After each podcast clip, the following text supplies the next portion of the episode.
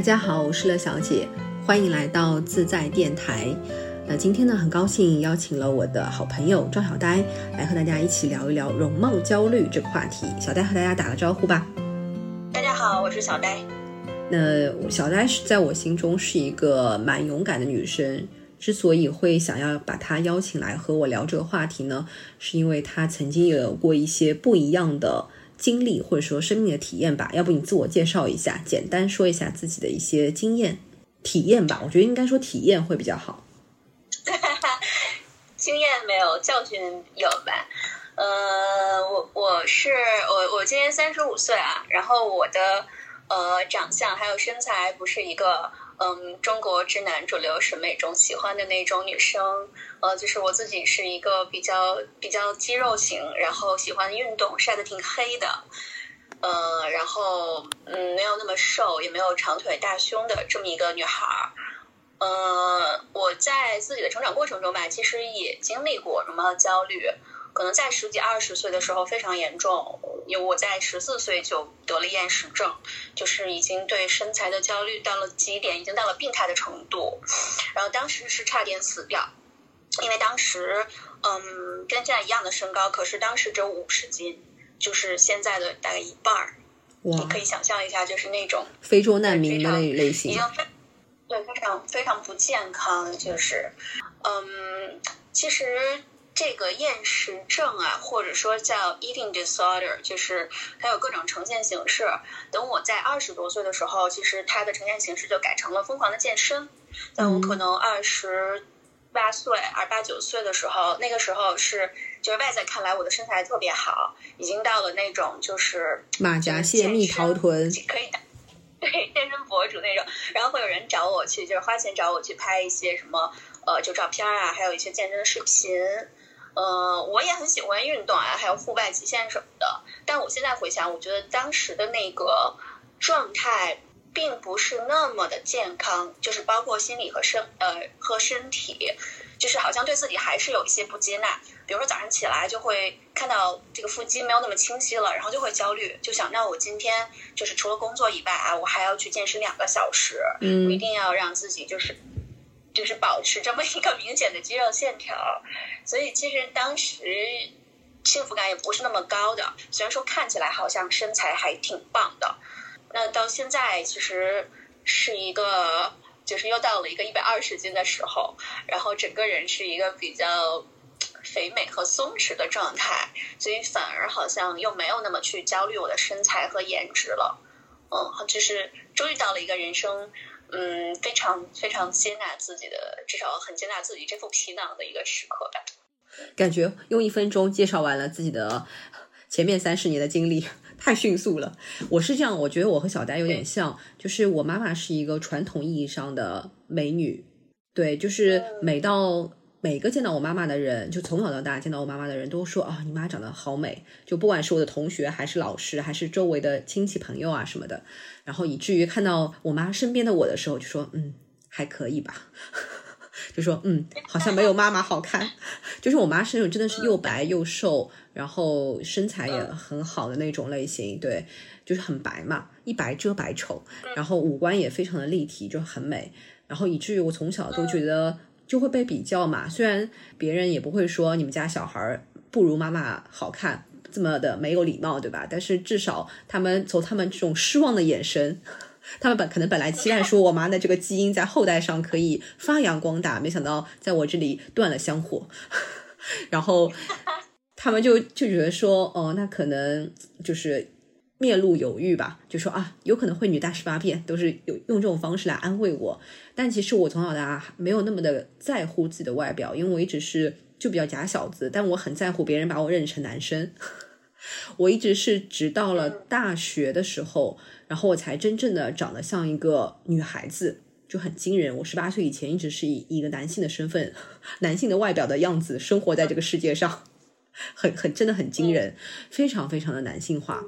就还蛮爱运动的，什么踢球啊，各种。然后到了呃大学的时候，就突然之间发现自己变得女性化了。然后那段时间觉得很开心，哇！难道我真的要发挥我妈美貌的基因了吗？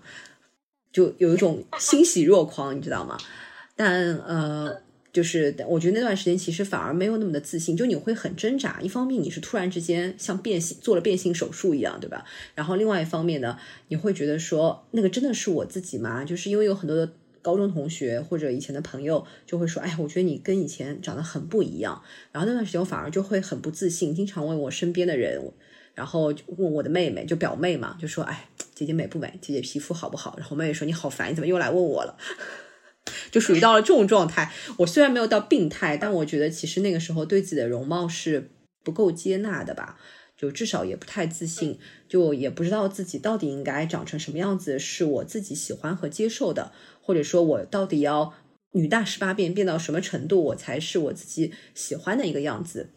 再大一些的时候，我曾经也想过要去整容，但因为过于怕疼，就是不知道整容会遇到什么样的风险，然后就放弃了这样的一种想法。嗯，再后来就是觉得说，嗯，我觉得就是很多时候你会被外界，就女生对自己的外在的一个影响，其实很多时候是来自于异性对你的评价。对，就是比如说有些异性，当你得到一些负面的反馈或者一些模棱两可的反馈的时候，是很大程度上会影响到你自己对个人的一个判断的，甚至你会深深的被这样一种影响。或许别人只是一个非常无意的一句评价，说：“哎呀，好像你鼻子有点大，或者说，或者说，呃，皮肤不白，或者说，哎呀，好像长得很矮，什么之类的。”就其实很简单的一句话，但你会觉得就深深的在你心中种下了一颗种子。然后你这颗种子在你心中就会萌芽，然后你就不停的会怀疑自己，哎呀，我好像长得不够好看，我好像就是不符合主流审美，我好像就是不适合这个世界上多数的这种异性的这种理想中的一个形象，等等等等。然后我自己其实真正有意识的觉醒，可能是到了呃大学的时，呃大学毕业了，已经就是工作了几年之后，我才真正感觉到说，其实不应该活在。这样他人的凝视当中，对，然后嗯，我是觉得说这样的凝视其实是很辛苦的，因为你会不停的为呃别人的这种评价而苦恼啊，或者纠结，或者一些就是非常虚伪的喜悦吧，或者短暂的喜悦，你很快就会过去了，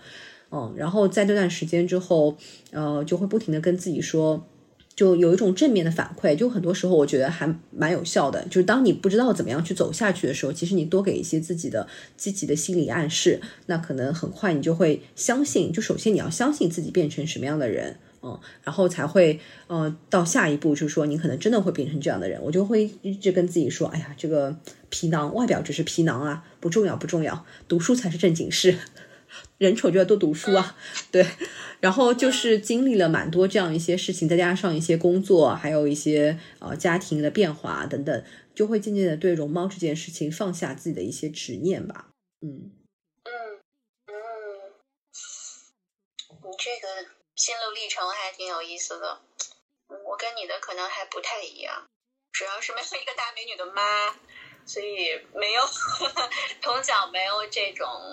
呃，就是来自什么其他阿姨叔叔的这种压力是吗？焦虑，嗯嗯，就是到中学吧，到初高中的时候会开始羡慕这种长得好看的女生，因为觉得自己好像也挺努力学习的哈，成绩也挺好，然后人缘也还行，各方面对吧？体育什么也挺好，但是呢，好像就是不如那些就是长得好看，然后瘦瘦高、白长头发的女生那么受欢迎，就感觉男生总围着他们转。然后你都是围着男生转，让他交作业的那一种，所以或者帮人家送信，对吧？就是男生喜欢那个女生，然后因为你人缘好，就是他 让你给那些美女去送信。所以我一方面是就是接纳了自己这个定位，就是一个长得中不溜，然后人丑就要多读书的人。因为另外一方面，心里会有一些小小的嗯羡慕。但同时呢，我又没有好的榜样。就比如说，你说你妈是大美女，其实你观察她，就嗯，可能除了就是遗传她以外，你观察她的嗯 举手投足啊，或者是打扮、穿衣服啊、打扮这些，其实也可以得到一些时尚的讯息。但是我成长的环境可能是传统的，所以没有很好的这个时尚的输入。然后，我觉得，我觉得是这样，就是我妈妈呃，其实对我。步出这种就走出容貌焦虑，就所谓容貌焦虑，我觉得我还没有到容貌焦虑这一层，就是对于自己外表的不自信吧。我觉得我最多的到这一层，就是其实是扮演了还蛮重要的一个角色的。就因为我我虽然我妈是个大美女，但是她不太属于那种呃大家想象中的美女的穿衣打扮的那个样子，就她其实属于挺飒的那种类型，就她不是那种特别女性化柔美的。嗯，她不是这种类型的美女，就因为有些有些大美女，她可能会很柔美，非常的就是很女性化，看起来很温柔，然后很符合异性的这种呃想象嘛，就中国直男的想象。但我妈不是这种类型，嗯，所以呢，她就是从年轻开始一直到现在，就经常穿衣打扮会比较偏中性化，反而就是会穿的比较素。嗯，所以她一直从小到大跟我传递的人生观念，就是她就觉得。就是他就觉得人不是因为美丽而可爱啊，是因为可爱而美丽。因为他的生活那个年代，其实他也没有吃到什么所谓现在的一些的容貌红利嘛。就现在漂亮小姐姐可能可以什么做做美妆博主啊，拍拍视频啊，然后在生活当中也会得到一些额外的异性的优待啊等等。但在他们那个年代，他是呃一开始是没有那个。能够参加高考，然后后来才参加了高考，然后父母又都是知识分子，所以知识分子的家庭就是导致他们会刻意的对外表这件事情忽视，甚至是让你们不要去在乎这件事情。虽然当时啊，可能周围很多人都会表扬他说那个谁谁谁的女儿特别美，但是呢，他们会刻意的，甚至还觉得别人对他的这种赞美是一种让他觉得有一些不好意思，甚至有些羞愧。就那个年代，他其实没有办法对美这件事情很正式、很大方、很自信，不像现在，就是可能你有五分的美，你可以把它通过美颜相机、通过视频、通过等等社交媒体，可以把它变成八分甚至九分，对吧？但那个年代，其实大家嗯，对美这件事情是非常低调、很隐藏的，那以至于他给我的一种印象就是，呃，哪怕一个人长得再好看。但是他还是要有自己个人的，就是人生，就是有自己的独立的一些，比如说观点啊，或者你自己想要做什么事情，你要坚定的去做。而且这些想要做事情的成功的这种概率，呃，就是俗气点说，这种成功的概率跟你美这件事情并不能够划等号。而他一直给我传递的观念就是我刚刚说的，他没有吃到过什么容貌的红利，然后呃，以以至于他就觉得说，女孩子长得漂不漂亮这件事情并不重要。嗯，有道理。嗯，那你妈就有点像我。就比较中性化、比较飒的这种女孩，是不是五十年代的爸妈都是这样？我猜想，我觉得是这样。就是我觉得我家里面没有给我太大的压力，就是一所谓的一些隐形压力，可能就是周围的亲戚朋友。然后等到我再长大一些，我觉得其实现在社交媒体、网络，其实对于年轻人的这种呃美的这种焦虑、隐形的压力是非常大的，已经不是隐隐形了，我觉得是非常显性的了。就是比如说小某书上，我前两天看到一个很夸张的广告，就是说一个人的分享，说他花了很多很多钱，可能得好几万甚至更多的钱，打了十几针的玻尿酸在耳朵上，就为了成为一款精灵耳。所谓的精灵耳，其实在我看来就是招风耳。就是我觉得这种其实是已经到了非常极端的一个焦虑的一个状态了。就是你可能为了拥有跟别人同款的某一样东西，比如说同款欧式双眼皮，同款什么鼻子，然后同款下巴，呃，因为你记得早年在最早呃整容这个开始流行的时候，大家都会强调跟明星同款的什么东西，甚至有些人会拿着比如说什么宋慧乔的鼻子跑到韩国去跟医生说我就要这款鼻子，对，然后我觉得现在这种风可能就越演越烈了吧。因为有钱的小姐姐们可能越来越多了。嗯，哎，对，真的，这是一个差异。就是过去好像，比如说像你妈妈这种长得好看，或者说气质很飒，她就是美女，她就很美的很突出。但是现在，其实美的成本是相对来说变低了的。嗯，因为有了各种各样的医美的，所以就是哪怕你想长成什么样子，你想有精灵耳，你想有什么。欧式双眼皮儿啊，啥韩式什么美啊，你都可以有，只要你愿意花钱，然后，然后你愿意呃遭罪，就是你愿意挨刀子嘛，遭受这个这个痛苦。其实我觉得现在美的成本是挺低的，呃，所以反而那种就是真正的，我觉得真正的美，它应该是一种综合的氛围感，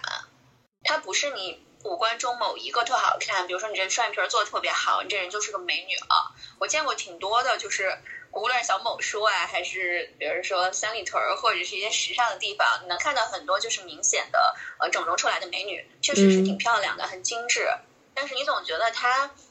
就是哪儿和哪儿不是特别搭配，不像是一套的，可能她还没来得及做全套，因为你的五官你稍微还。调整稍微调整一个地方的话，你整个的布局就变了。对，可能就像你家里客，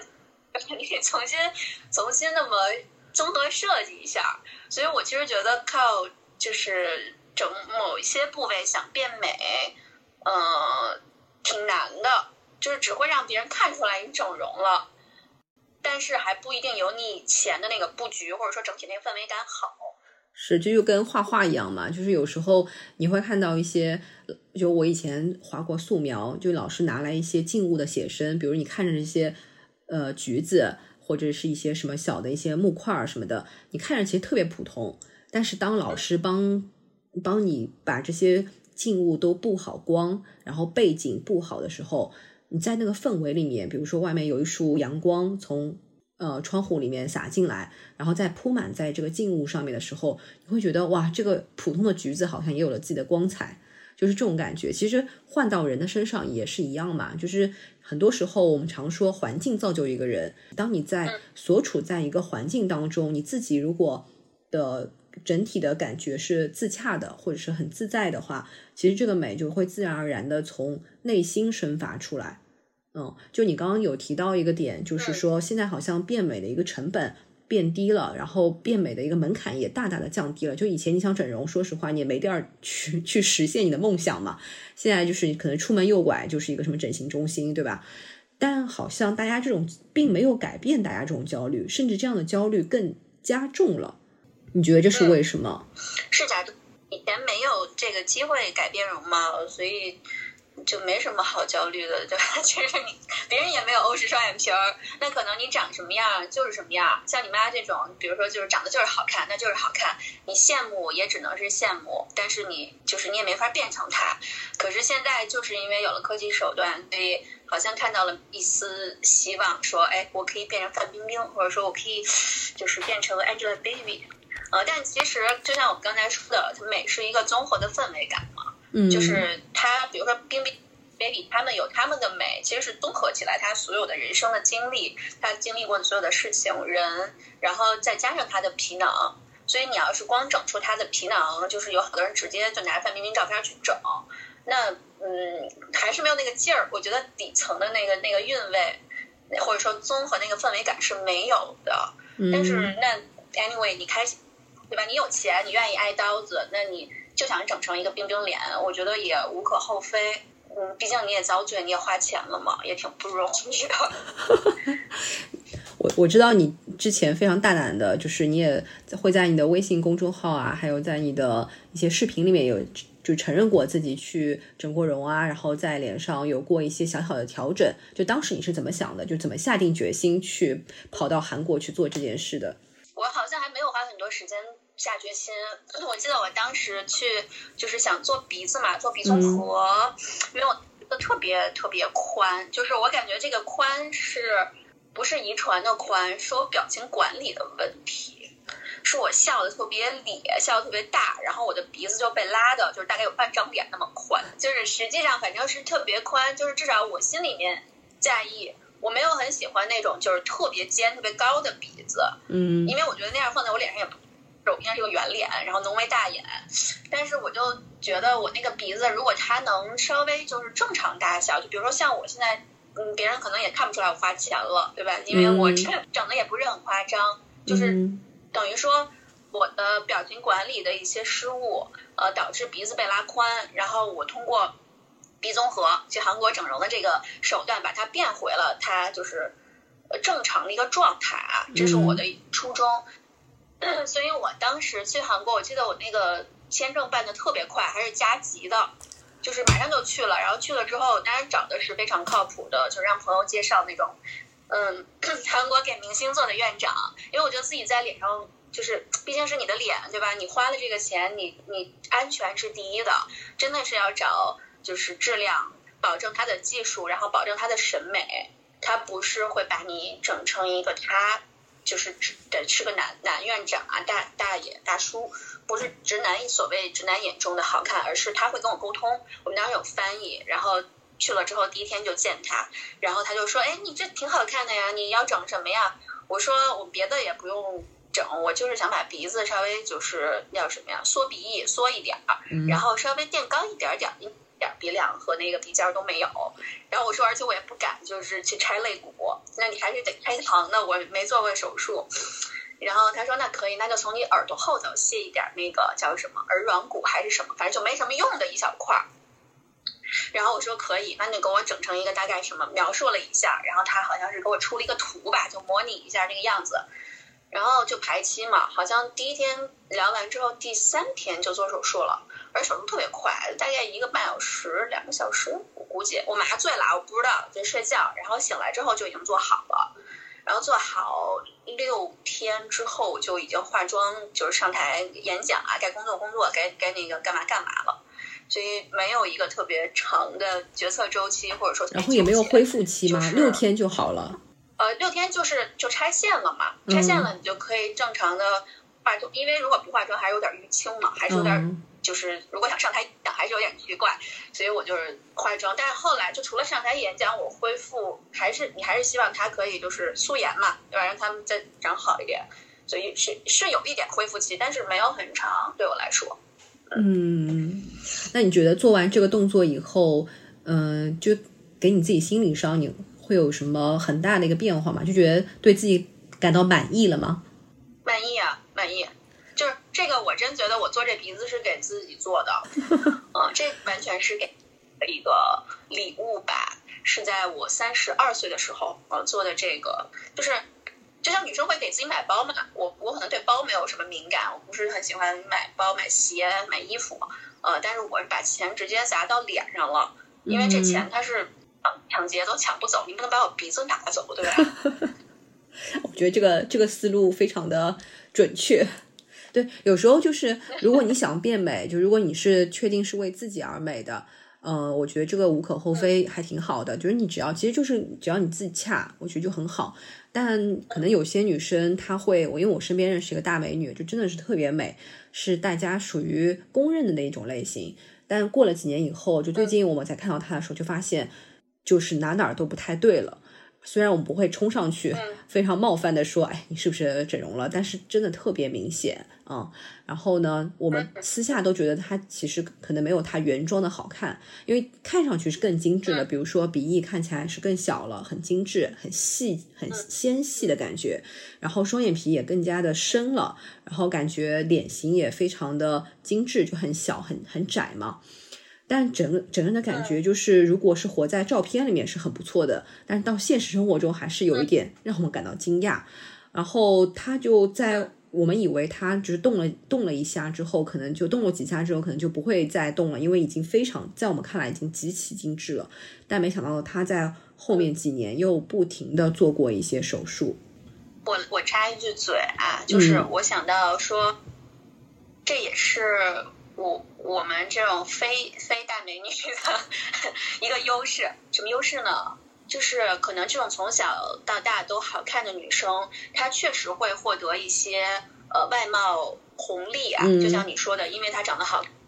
嗯呃工作方面对吧？爱情方面，或者是更受欢迎，或者是更容易一些。所以说她很在意这件事情，她要就是刻意去保持她的容貌，就像这种生活中的大美女。对吧？他们就是明星那种工作嘛，他就是要出现在大荧幕上，他就是要完美。然后生活中的这种女孩其实也是，因为她因为好看得到太多好处了。那就是说实话，这个社会是很现实的。我觉得啊，就比如说找工作什么的，我们一起面试的，那就是肯定是长得稍微就是有有人样一点的，对吧？能量能力差不多，但是你长得更有人样，那人家肯定是愿意录取你。不管男的女的都喜欢更好看的人嘛，他觉得这可能代表一种更加的自律，嗯，你为此付出了更多努力，嗯，健身还是不还是整容，对吧？都是这都是需要努力的，所以我在想说，有没有这样一个思路啊？就比如说咱俩这种可能从小就学习还行，但是呢，就是长得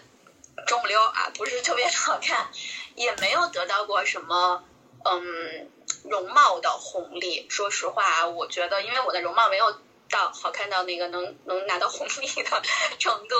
然后搞对象上其实也是，因为我觉得我自己觉得我自己长得就是现在还挺好看的，但是不是男生喜欢的类型，所以其实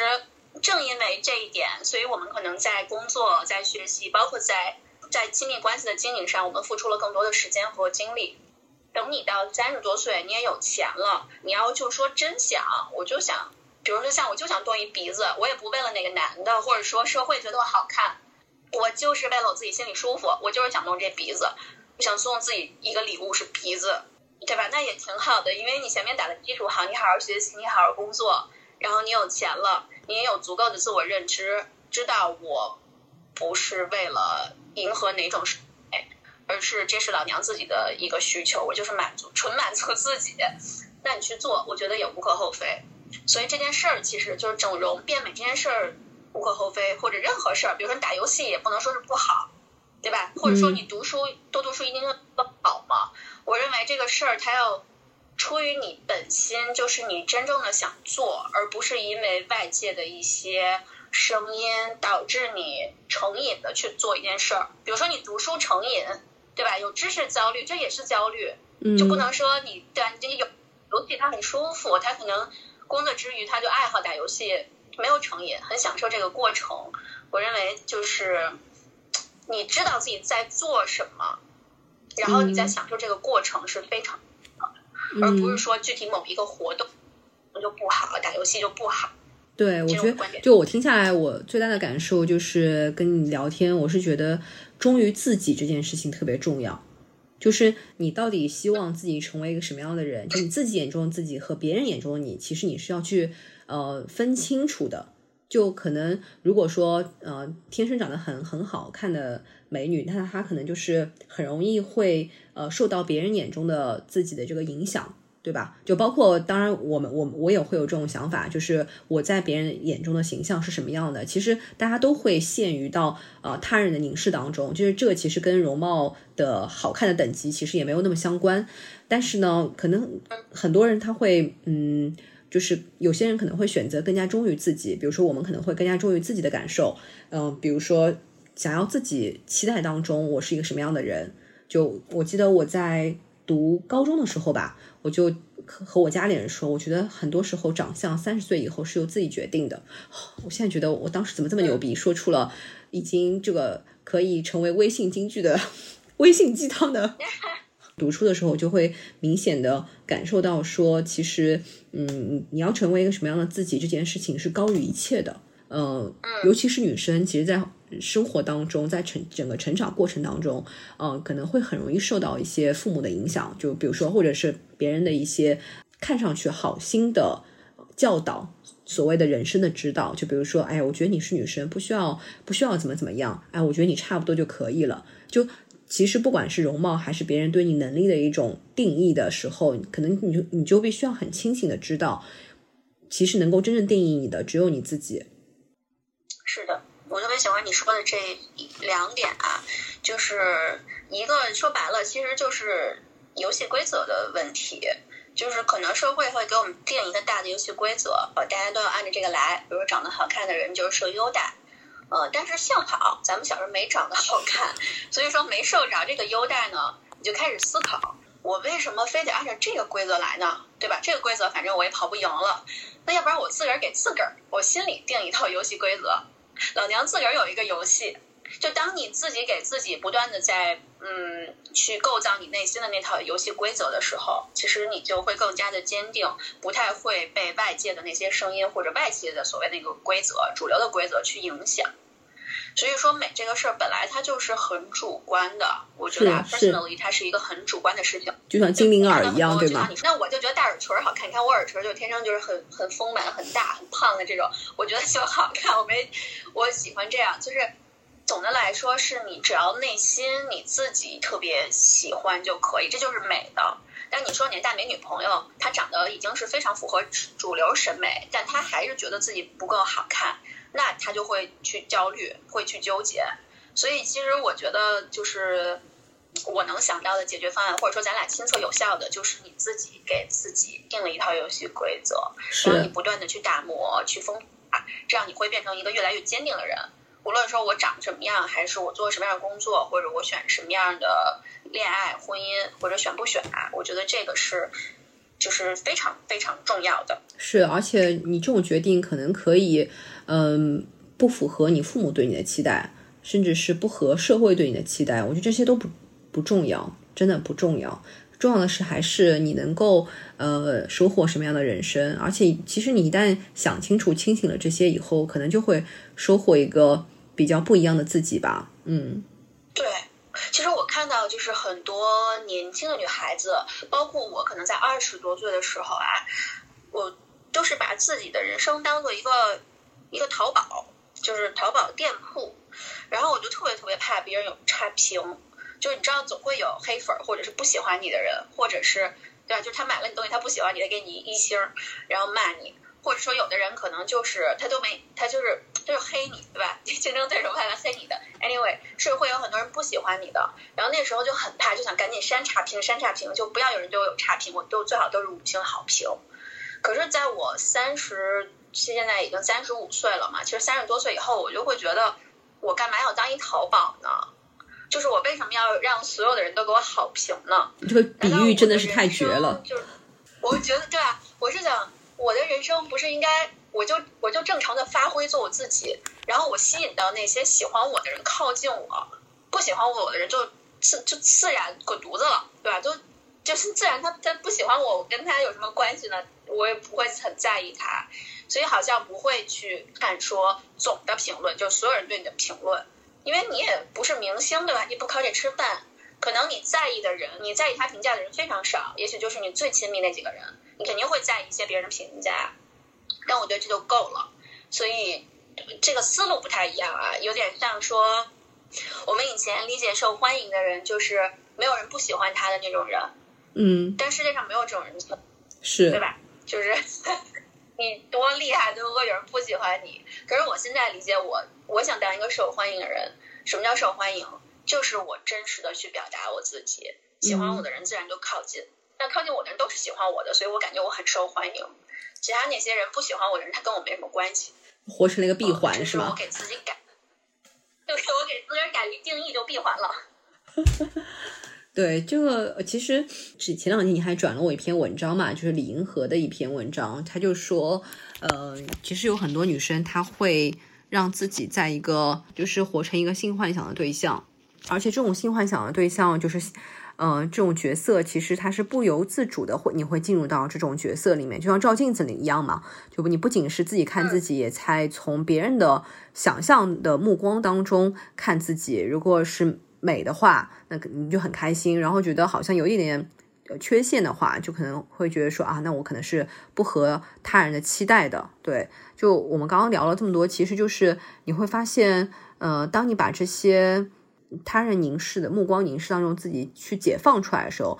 你就自由了。对，嗯嗯，你说这特别好，就是怎么说呢？就我觉得咱们确实作为女生，受到了很多呃洗脑也好，或者说是一些嗯七大姑八大姨或者社会给你的教育啊，就是好像我们真的没有。人生的某一刻之前，好像都没有把自己当过人。就我们是女人，对吧？我们首先是人，然后才是女。嗯。可是我回想我自己二十多岁，或者说我我现在观察到很多二十多岁女孩，就是没有把自己当人，就纯当了一个女。嗯。那女这个定义呢，就也不好定义，因为社会给的一些定义可能还是比较落后的。呃，女的就应该是这个呃好看的。比如说像 trophy wife 这种，对吧？就长得漂亮的，或者说你现在增加了一些要求，比如说你要学历好，对吧？长得好，学历好，然后乖巧、温柔贤惠，像对乖巧啊等等，就其实它还是我觉得是比较落后，不是特别符合现在这个 时代的一个一个对女人的一个定义。所以说，很多女孩子她其实在压抑自己啊。我觉得中国女孩子特别容易压抑自己，比如说，你看我就成天穿的这个。呃袒胸露背的，就是也确实因为我们这边比较热爱，但是就是我我就觉得这是我的自由，我该挡挡上了，对吧？但是好像嗯，在年轻的时候，在二十多岁的时候，就真的会就是不敢穿吊带儿。就一方面怕别人觉得我是一个荡妇，呃，这女的怎么穿的这么露上街？她是不是一个坏女人？嗯。然后另外一个就是觉得自己的身材不完美，就是觉得你看我胳膊还没有那么细，对吧？胸还没有那么大，我怎么能穿这样的就是很暴露身形的衣服？所以那个时候其实是活在一个呃异性或者是全社会凝视的这么一个。就自我感觉中吧，其实谁凝视你啊，对吧？其实没有人，你就一普通人，你又不是明星，你上街谁就大家都忙着自己的事儿，可是自己心里会那么想。呃，这是我理解的一个人有自我和一个人自我为中心的区别。很多人会搞混这两个概念。有自我是我关注自己的感受，关注自己的需求，我知道自己在做什么。但是自我为中心呢，其实这样人没什么自我，他关注的都是别人对他的评价，别人觉得我好不好，美不美，瘦不瘦，所以我其实能够明显的感受到。无论是我自己二十多岁的自己和现在三十多的自己，还是我看到很多女孩子，她们跟我讲她们的困惑或者我的观察，其实都是太多的人，他们需要一个过程，从那种自我为中心。你你想象一下，自我为中心有点像你站在台上，所有人都在看你，对吧？然后打一一束光打在你身上，其实那是一种幻觉。我们不是一个。大明星站在台上，没有那么多人看你，所以当你把自己从这个呃这个台上或者这个聚光灯这个幻觉中抽出去之后，你才可能真的有自我，你才可能真的关注说，我穿这双鞋我脚舒不舒服，而不是这个鞋的跟儿是不是很高很性感，别人觉得我很漂亮。哦，我觉得这个定义特别好呀！我第一次听到这么准确的关于自我和自我为中心的定义，不愧是心理系的。哎，然后还有一点很重要，就是如果说你还想再进阶一点，变得更厉害的话，就是你不在乎，对吧？你不，你不会想象那个聚光灯打在自己身上，更高级的就是你自个儿自带光。是是是。有没有觉得？我我想我想到了深海中的一种动物，叫安康鱼。就是这个鱼，它的你知道这种鱼吗？它特别神奇，它的构造。它首先呢，它长得胖胖的。然后这个动物呢，它这个安康鱼好像历史非常的悠久，就是它这个鱼已经活了很多很多很多年了，我有点忘了，可以去翻一下这个这个这个知识。但是它呢，就是有个很明显的一个特征，它的这个脑门上有一根就是像触角一样的东西，然后它可以发光。它这个光呢，并不是为了为自己为照耀自己的，它的这个光是为了捕食。就是它，当它它这个它用每当它这个光亮的时候，其实就是在吸引其他的小鱼靠近它，然后靠近一旦靠近它，就是它就会一下子把它给抓住嘛，就把这个小鱼给吃了。就其实动物界其实是非常有意思的，他们的这个聚光灯显然就是不是为自己而来嘛，但是其实是更加的怎么说实用性。就它是为了捕食，嗯，但如果我们自己真的可以伸出一道光的话，其实也并不是为了让自己成为一个本身啊，让自己成为一个多么闪耀的一个人，而是说，嗯，当你有这个光可以洒在周围的时候，可能就是更加实际的一些用途，一些更加文明或者是更加呃让别人真的能够看见你的这个用途，嗯。喂，你说到这个，我很有画面感。就我之前看过这个安康鱼的图片啊，我就感觉这个鱼挺逗的，头上还带一个那个路灯，对，伸出来像一带一路灯似的。然后我就想，如果从人的角度来讲，你看有些生活中的人他非常的受欢迎，但是什么样的人受欢迎呢？其实并不一定是那种发出，就是不叫发出吧，就是所谓的我们说这个聚光灯，对吧？很很耀眼的光照在他身上，这样的好像特别牛的人很受欢迎。大家可能会在网上去赞美他，但是如果你生活中总出现一个就是特别刺眼、特别耀眼的人，那不就显得你很暗淡吗？嗯，对吧？就所有的光都打在他身上所以其实谁愿意暗淡，谁愿意成为那个差的自己呢？所以我其实观察我生活中，就比如说我很喜欢、很欣赏的人，或者是一些就是我不认识啊，但我观察这样的人，他们受欢迎是因为他们打出了这束光，可能会去。就是不光照亮了自己前路，他也为其他的周围的人去照亮了他们的路，然后这个光也可以打在他人的身上。就说白了，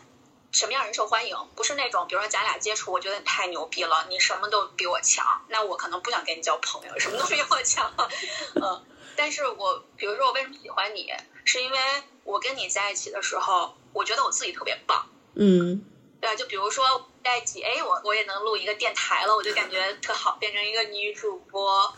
就这种是你在打光，你在成为一个发光体，然后你在照亮别人的人生，或者说你叫 empower 了。in light，对，非常重要，enlight 或者 empower，或者是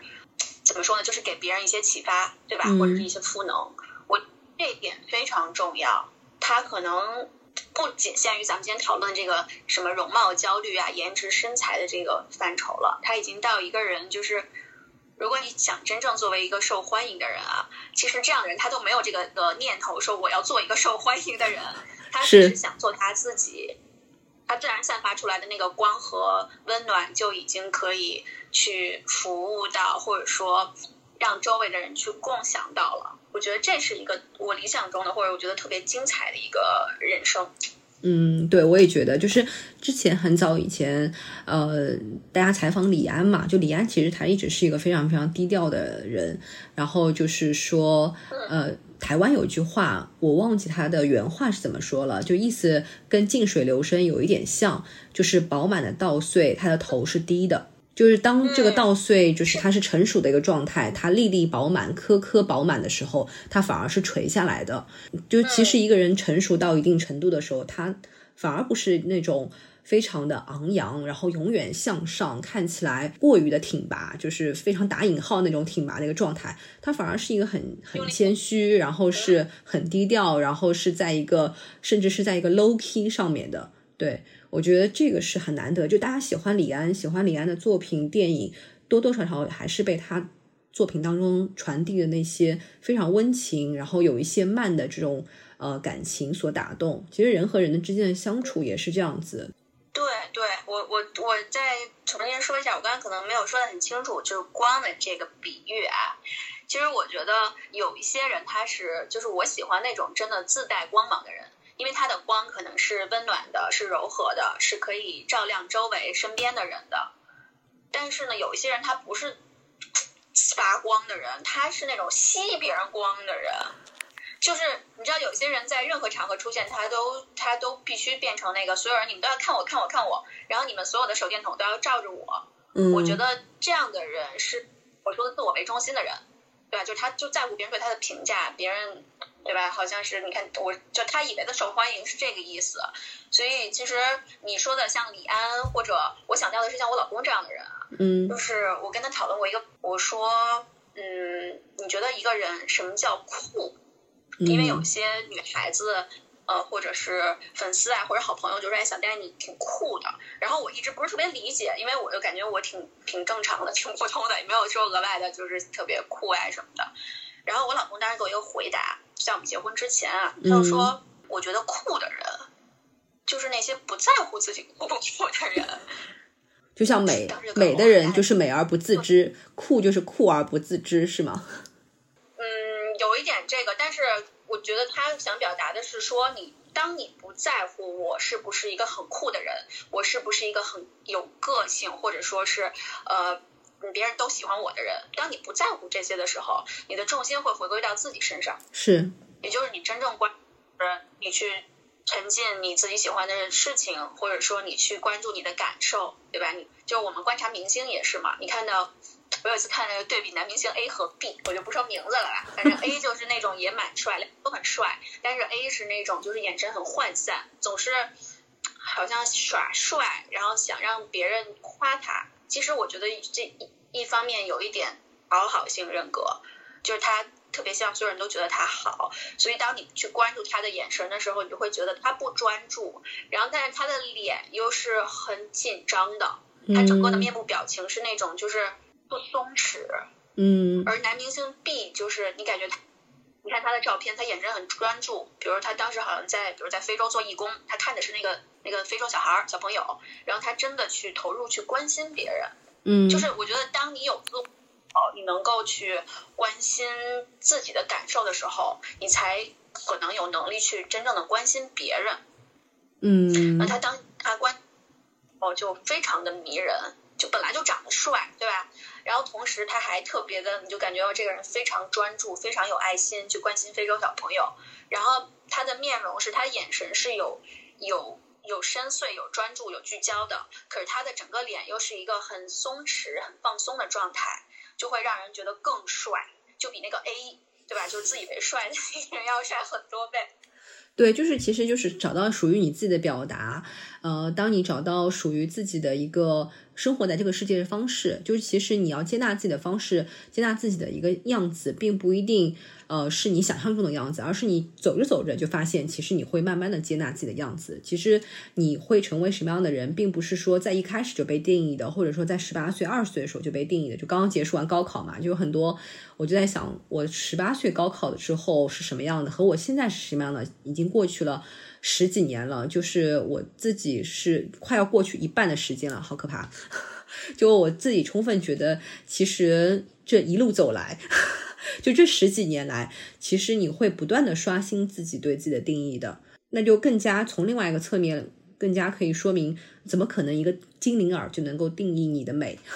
对不对？一个双眼皮就能够定义你的美，就不可能啊！因为美这件事情，其实它看起来是恒定的。因为千百年来，其实大家对美的定义是恒定的。你去那些寺庙里看到观观音像，你去敦煌看到壁画，你为什么会觉得它是美？其实这些美是恒定的。但是其实追寻美的过程，它是在不断的变化的，它是需要不断的呃不同的内容去丰富它、充实它、充沛它的。对的，这点。其实你说刚高考完这件事儿，我也就立刻闪回。其实我现在回想，我会觉得，你人生的每一个节点，没有你想象的那么严重。是的，是的。就比如说我高考，我这人生就完了；或者说我整了个容，我这个人生就走向辉煌了，对吧？或者我找了一工作，我我辞职了，我离婚了，什么这些东西都只是你一百多年人生中的一个非常小的点。你算一下，对吧？你要假设你要活一百二十岁，我啊，或者你比如你 你要活多少岁？你算一下，叫一百年。然后你这个事儿，你整容就一天，恢复六天，一共七天，在你这一百年的人生中算什么呢？它过去了就过去了。你做的时候当然要认真做啊，无论高考还是去整容，你肯定都尽量搞得好一点，尽量别带来坏的影响。但是你做完了之后，你就结果都出了，然后你一直在想这个事儿，也就想也没有用了，对吧？你就赶紧该干嘛干嘛去了。你人生后面还有很多的点，就像你说的，这个人生定义它不是一个。就是一句话或者一个故事写好了，你按着这剧本去演，你你不是演员，我觉得就算是演员，他是一个，就你自己是导演，你也是编剧，然后你还是一个即兴的演员，嗯，因为你很多这个剧情都你一边一边就是生活一边继续编下去的，都是即兴的，它不是事先谁给你写好的。如果他谁给你写好的，你就按照这个演，你也太就是你这一辈子过得太亏了吧。你都不能过自己的人生，嗯嗯嗯，所以我觉得无论是你的什么高考、学业、工作，还有你的亲密关系选择，其实就是不要把它看得太重，尤其是这个事儿已经做了之后，你就好好做，尽全力做，完了就完了，结果怎么样就怎么样，对吧？就比如说我没有长腿大胸，我没有欧式双眼皮，我也过得挺开心的，它不耽误我开心。是是是啊，我觉得今天聊的特别好，就是我们聊出了很多，呃，额外的一些东西，除了容貌焦虑，就我们已经，呃，除了容貌焦虑以外，还聊了很多关于人生的理解吧，很多时候，嗯，我们想要成为别人什么样的自己，或者说我们自己想要成为一个什么样的人，还是跟内心的找到自己内心的一个表达，或者说不断定义自己这个过程是密切相关的。嗯，好，那今天的电台就到此结束，我们下期再见，谢谢小呆，非常感谢，拜拜，谢谢。